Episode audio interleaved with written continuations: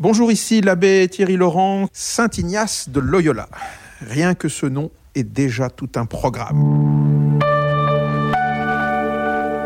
Inigo Lopez de Onias de Loyola. On est au XVe siècle.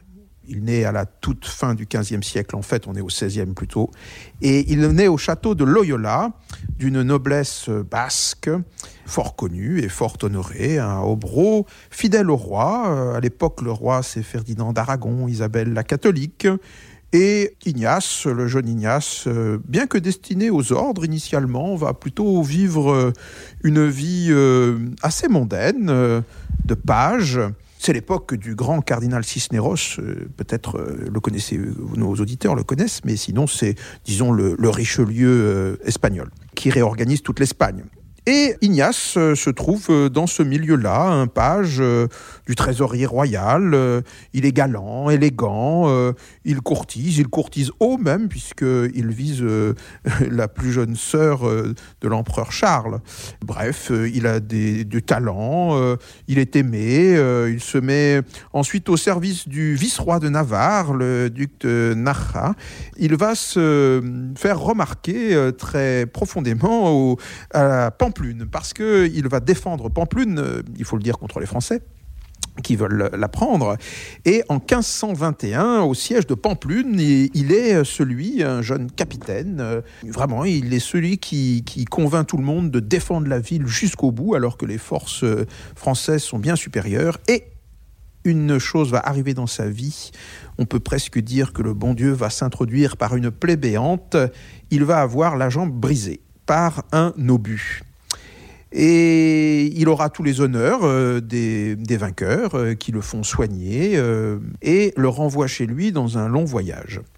Il a la jambe brisée à cette époque, au XVIe siècle, c'est quelque chose de compliqué. Malgré tout, il se remet. Il se rend compte, après quelques mois, qu'une excroissance osseuse va le rendre euh, claudiquant, parce que il y a un défaut de hauteur entre les deux jambes maintenant. Alors il convoque l'apothicaire. Si je vous raconte ça, c'est pour vous dire le personnage que c'est, ce Ignace déjà. Il convoque l'apothicaire et lui demande de lui rebriser la jambe, c'est-à-dire à coup de marteau à l'époque, hein, pour refaire sa jambe, car il ne veut pas être claudiquant, car il compte bien de nouveau pouvoir danser à la cour. Voilà le caractère d'un homme trempé profondément. Il va donc passer de nombreux mois alité au château de Loyola. L'apothicaire a finalement accepté, sachant qu'on avait quand même trois chances sur quatre de mourir d'une opération pareille.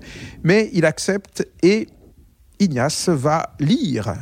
Alors il n'y a pas beaucoup de romans à sa disposition. Les seuls livres qu'il peut consulter, c'est La vie du Christ de Ludolphe le Chartreux, et puis La Flosse Sanctorum, qui est la légende qu'on appelle la légende dorée de Jacques de Voragine.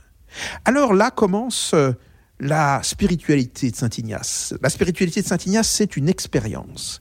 Et il va faire l'expérience que à chaque fois qu'il se voit danser de nouveau à la cour, euh, rechevaucher, euh, se battre, combattre, euh, ça lui procure de la joie. Et puis finalement, au bout d'un certain temps, plutôt de l'amertume et de la tristesse.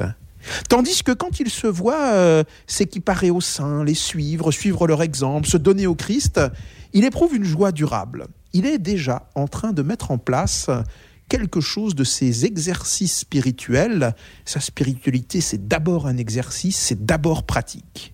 Et il discerne, il discerne, euh, il hésite. Il hésite entre entrer à la chartreuse, tout simplement, ou devenir pèlerin. En cette époque, pèlerin, c'est-à-dire tout lâcher, tout laisser, et partir à pied comme un mendiant, quitter ses habits d'ailleurs, quitter même euh, son identité, euh, car on ne savait pas l'identité des pèlerins qui s'habillaient euh, ainsi pour ne pas être reconnus, et il désire partir à Jérusalem. Il choisit ça en 1522, on lui paye ses gages, et avec l'argent qui reste, il s'achète une mule, et il fait restaurer une statue de la Sainte Vierge. Déjà et il décide de partir à Montserrat, non loin de Barcelone, un lieu, un sanctuaire de la Vierge. Il quitte ses habits de mendiant en arrivant au monastère, il donne son sabre, ses habits rutilants et, sa mule au monastère. Il va vivre là un certain temps, dans une retraite, à contempler Dieu, à le choisir patiemment et à décider de le suivre. En 1523, euh, euh, tout ça se fait de manière un peu impétueuse. Hein. Il lui arrive euh, de rencontrer Amor et de sortir son couteau pour s'expliquer. Il lui arrive de se battre. Il lui arrive de s'infliger des pénitences très lourdes. Saint Ignace, c'est pas un homme de la demi-mesure. Car quand on se donne à Dieu, on se donne tout entier, et il y avait là déjà tout ce qu'il fallait pour se donner d'une manière magnifique. Il décide de, continuer d'être pèlerin. Il va, il mendie donc euh, son pain. Et hum, une anecdote arrive avec une, dame fort riche de Barcelone qui, euh, irritée peut-être d'un trop grand nombre de mendiants, lui dit euh, pour aller comme ça, ainsi vêtu, si sauvagement, vous devez n'être qu'un moins que rien. Et Saint Ignace de lui répondre Madame, je vous remercie de savoir combien vous avez raison. Et il s'en va. Cette dame, euh, euh, s'apercevant de la qualité de l'homme, décide de le prendre sous sa coupe et de l'aider.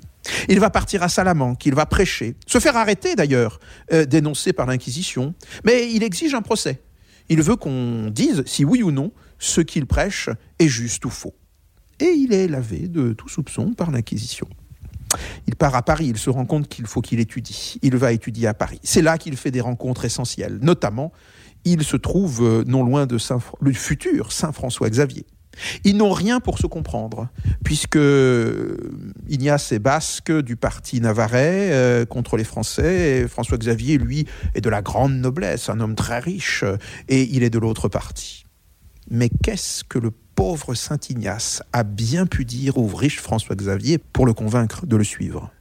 Le 15 août 1534, quelques premiers compagnons se réunissent et dans la chapelle du martyrium de Paris, ils promettent, ils font vœu de se donner au Christ. La compagnie de Jésus est née. Elle naîtra un peu plus tard formellement, elle va se répandre. Saint Ignace, avec son tempérament de feu, va s'enfermer à Rome et de Rome où il se met au service du pape, va diriger la compagnie de Jésus.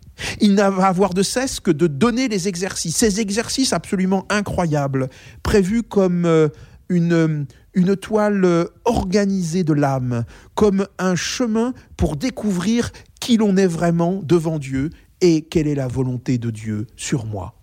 Un exercice incroyable qui se fait en 30 jours, mais que Saint Ignace peut faire en 5 jours, en 10 jours, en 40 jours, en 50 jours, qu'il adapte, qu'on peut faire en travaillant, qu'on peut faire euh, dans un monastère, qu'on peut faire en se retirant.